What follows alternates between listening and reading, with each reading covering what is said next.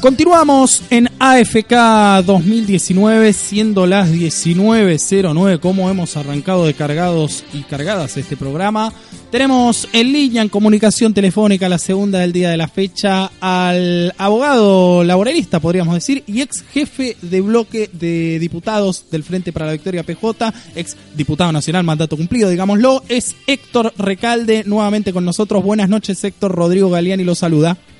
Buenas noches, Rodrigo. ¿Cómo le va?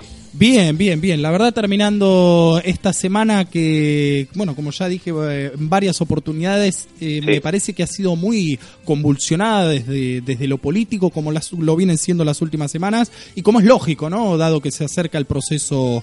Nos eh, acercamos, claro, claro. De, armados electorales, absolutamente. Pero quiero, quiero arrancar, Héctor, preguntándole qué sensación le ha dejado el último paro general del día miércoles bueno, que los trabajadores en general, incluso algunos pequeños y medianos este, empresarios, eh, expresaron su disgusto, su rechazo al, plan económico neoliberal, no trabajando o bajando las persianas.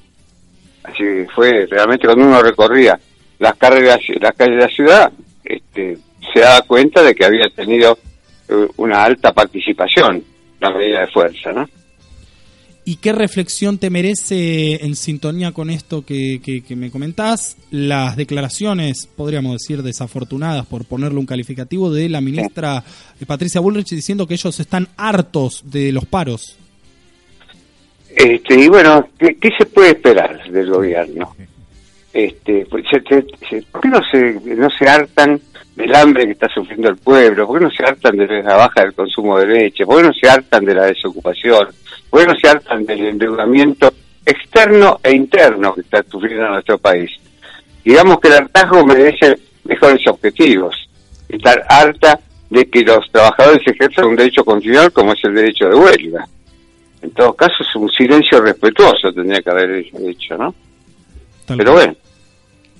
Héctor, vos el año pasado cuando conversábamos la última vez nos, nos decías que mm, había crecido muy fuerte en, el año 2018, por supuesto, a medida que fue avanzando este plan económico, el número de consultas recibidas en, tu estudio, por, por, por, esta situación que ya no es ajena a nadie o ya no puede ser ajena a nadie. Quiero que me cuentes en este momento, habiendo transcurrido ya otro año este más, momento, ¿cómo, ¿cómo está? Eh, tiene un matiz realmente muy, muy eh, preocupante. Viene el trabajador a consultar porque están violando un derecho y cuando uno le informa las posibilidades que tiene, entre ellas, este, por ejemplo, reclamar en un juicio o considerarse despedido, ahí se paran. Claro. Primero, porque si se consideran despedidos tienen miedo a no conseguir un nuevo empleo. Y segundo, porque si reclaman, aunque sigan trabajando, tienen temor a que el mismo empleador que está violando su derecho encima lo despida.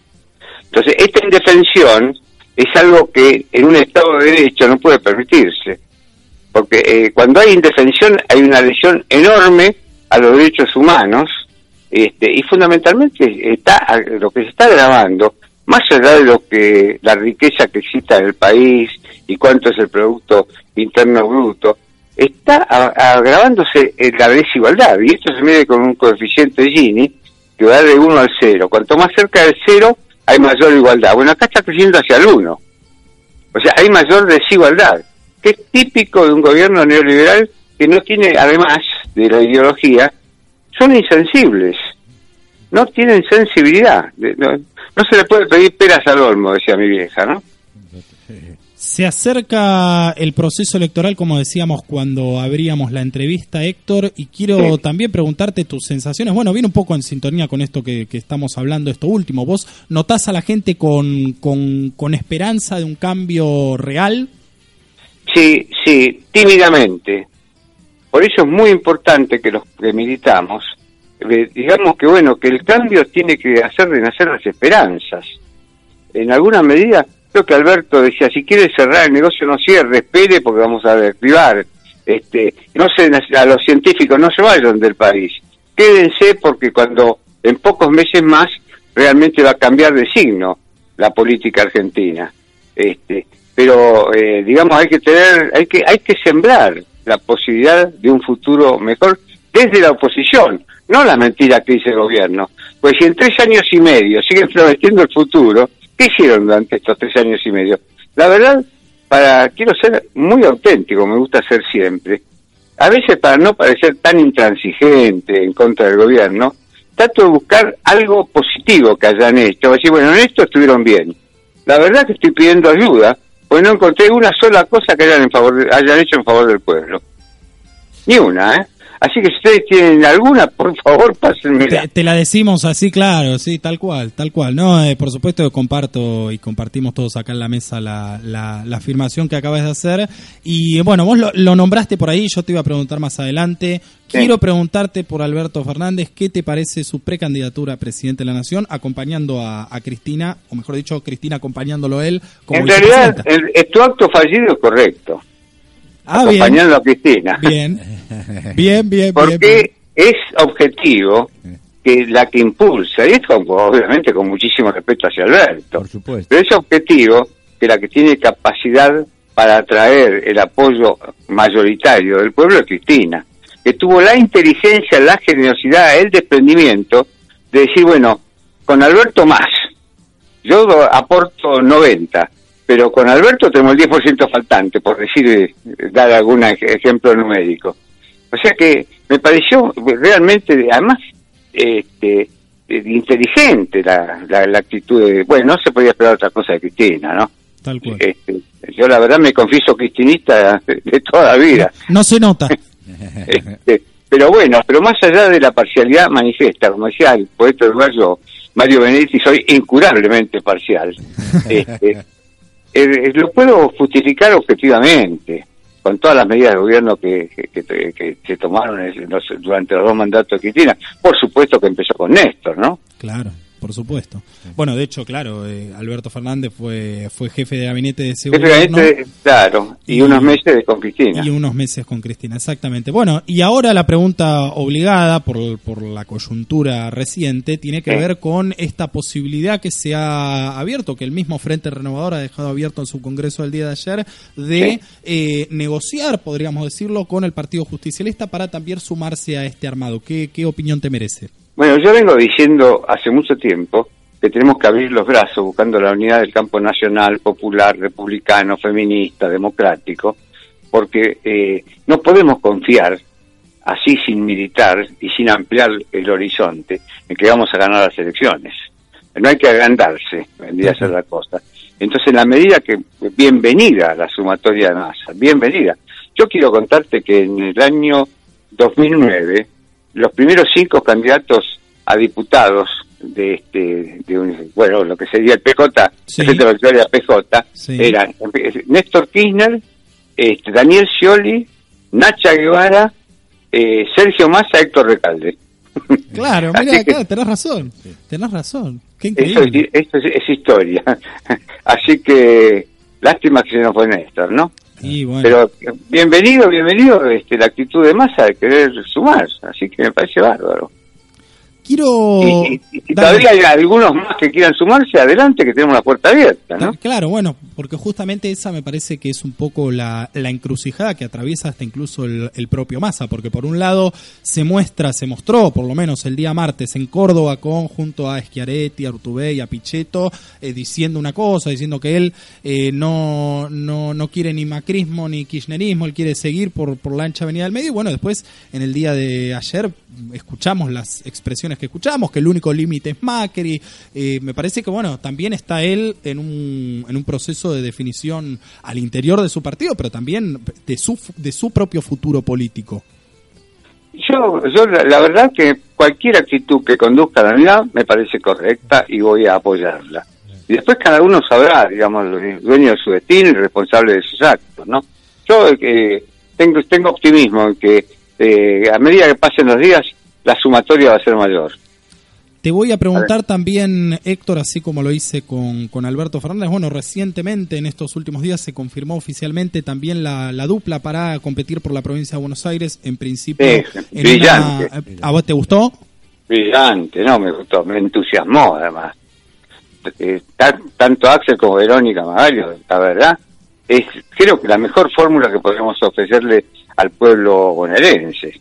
No, no, estoy absolutamente este, siempre te, se, te dan sorpresas, porque uno no, no está en, la, en, el armado, pero son sorpresas muy agradables, ¿no? Que van en el camino que uno piensa, esas coincidencias este, son coincidencias programáticas, son, son los mismos ideales, las mismas convicciones. Eh, entonces, bueno, se van demostrando. Y esto de la fórmula de la provincia de González va en pandam con la fórmula nacional. Pero vamos, la verdad, hay que militar, ¿no? Hay que militar, pero vamos a arrasar. Tal cual, tal cual. Bueno, y en este, en este llamado que haces a, la militancia, ¿cuáles serían vos, eh, según vos, las prioridades en, para el discurso, digamos? ¿Cómo, ¿Cómo tendría que apelarse a esta campaña electoral discursivamente? Ya sea, digo, en, los medios de comunicación, pero también en, en los barrios. No, en el mano a mano, en el mano a mano. Tenemos que acercarnos a los compañeros que todavía no están decididos a votar a, a nuestros, a nuestros candidatos para, para convencerlo, para decirle que mostrarle cuál es el futuro, qué es lo que estamos ofreciendo. A los, a los jubilados decirle, el primer acto de gobierno tiene que ser mandar un proyecto de ley al Parlamento para derogar la reforma jubilatoria de, fines del 2017. este, inmediatamente eh, convocar al Consejo del Salario Mínimo Vital y Móvil para actualizar el monto. Este, hay, un, hay un montón de medidas que tomar que muestran en, los primeros pasos cuál es la direccionalidad nacional y popular que va a tomar el gobierno. Y bueno, bueno, hay un montón de otras medidas que se pueden tomar.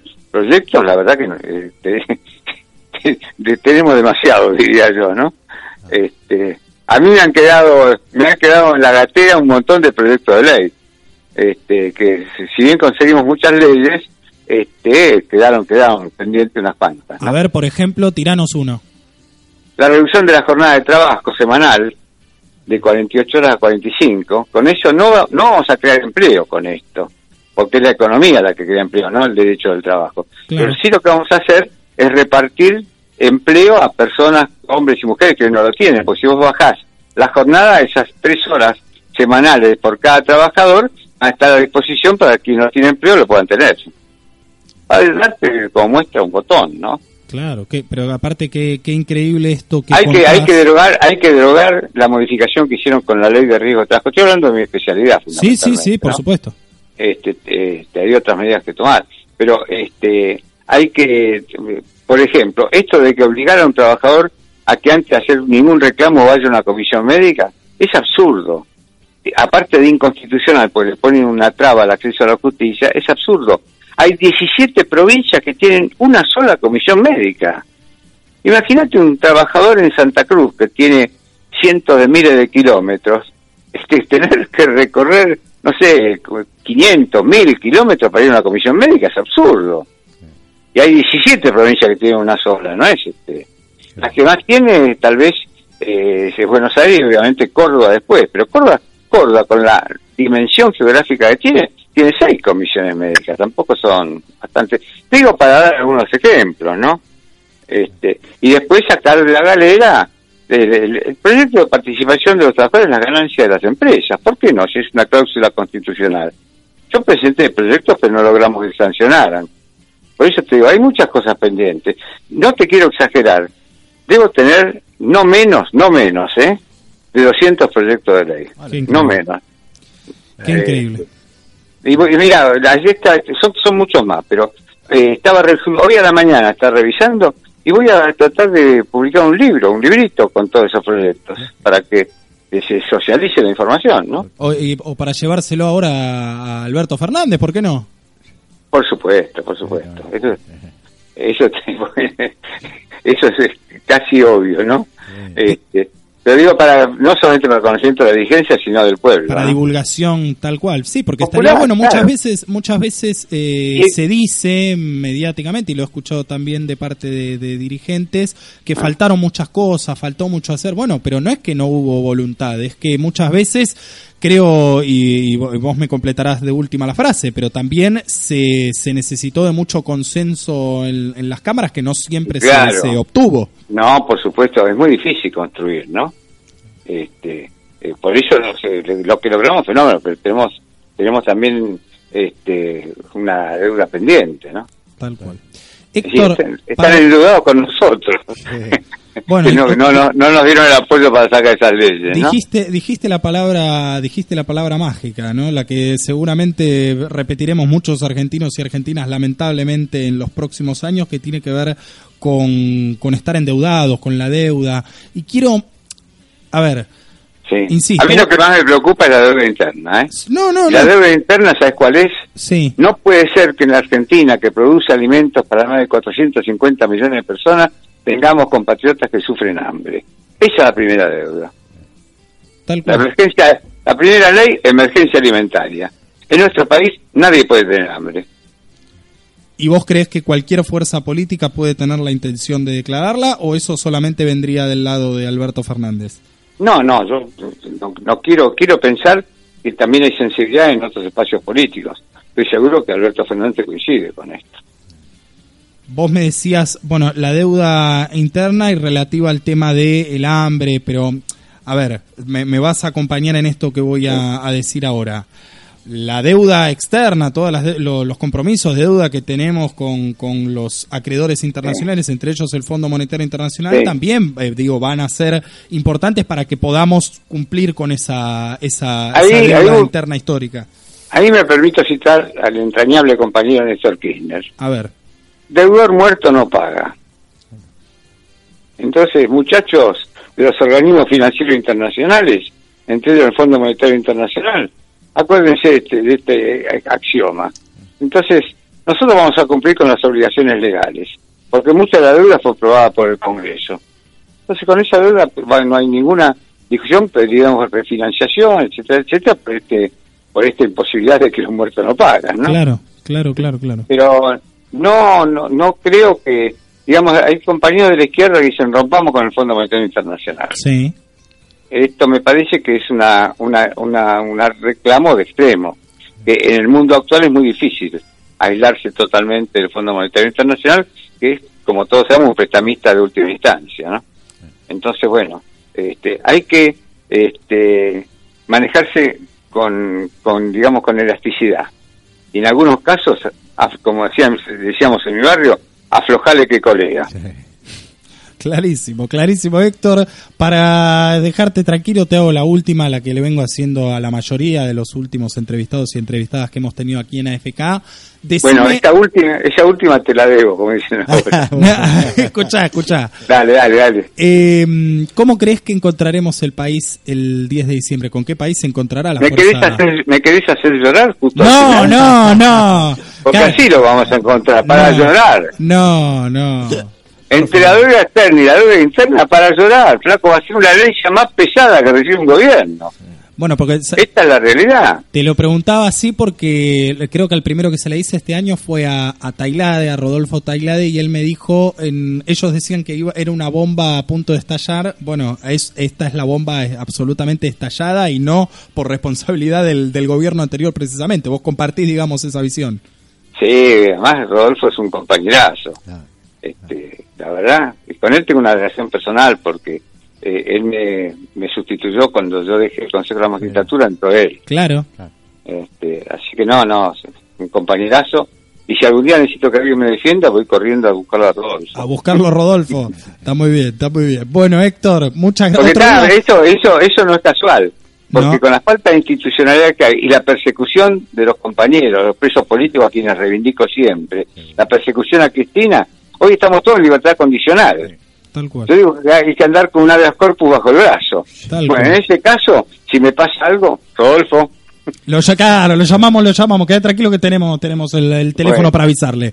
Héctor, Héctor, muchas gracias. Como siempre, un gustazo conversar con vos. Y bueno, en otra oportunidad más adelante seguramente te voy a estar preguntando también sobre lo que está sucediendo con, con el Poder Judicial, con Estornel y esto. Lo dejamos para otro día, si te parece. Bueno, cómo no, pero es una vergüenza. es una vergüenza que un fiscal rehuya estar a derecho. Es una vergüenza tener un fiscal rebelde que está dormido para el costado y que esté en la ceremonia al lado del presidente de la Nación. Es una ofensa a la institucionalidad.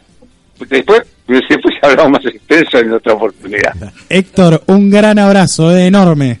Gracias por llamar, un saludo a todos. ¿eh? Chao. Gracias. Hasta luego. Era Héctor Recalde, abogado laboralista, diputado nacional, mandato cumplido, ex jefe de bloque de diputados, sucedido en el año 2017 por eh, Agustín Rossi, también entrevistado por este programa. ¿Cómo estamos, eh?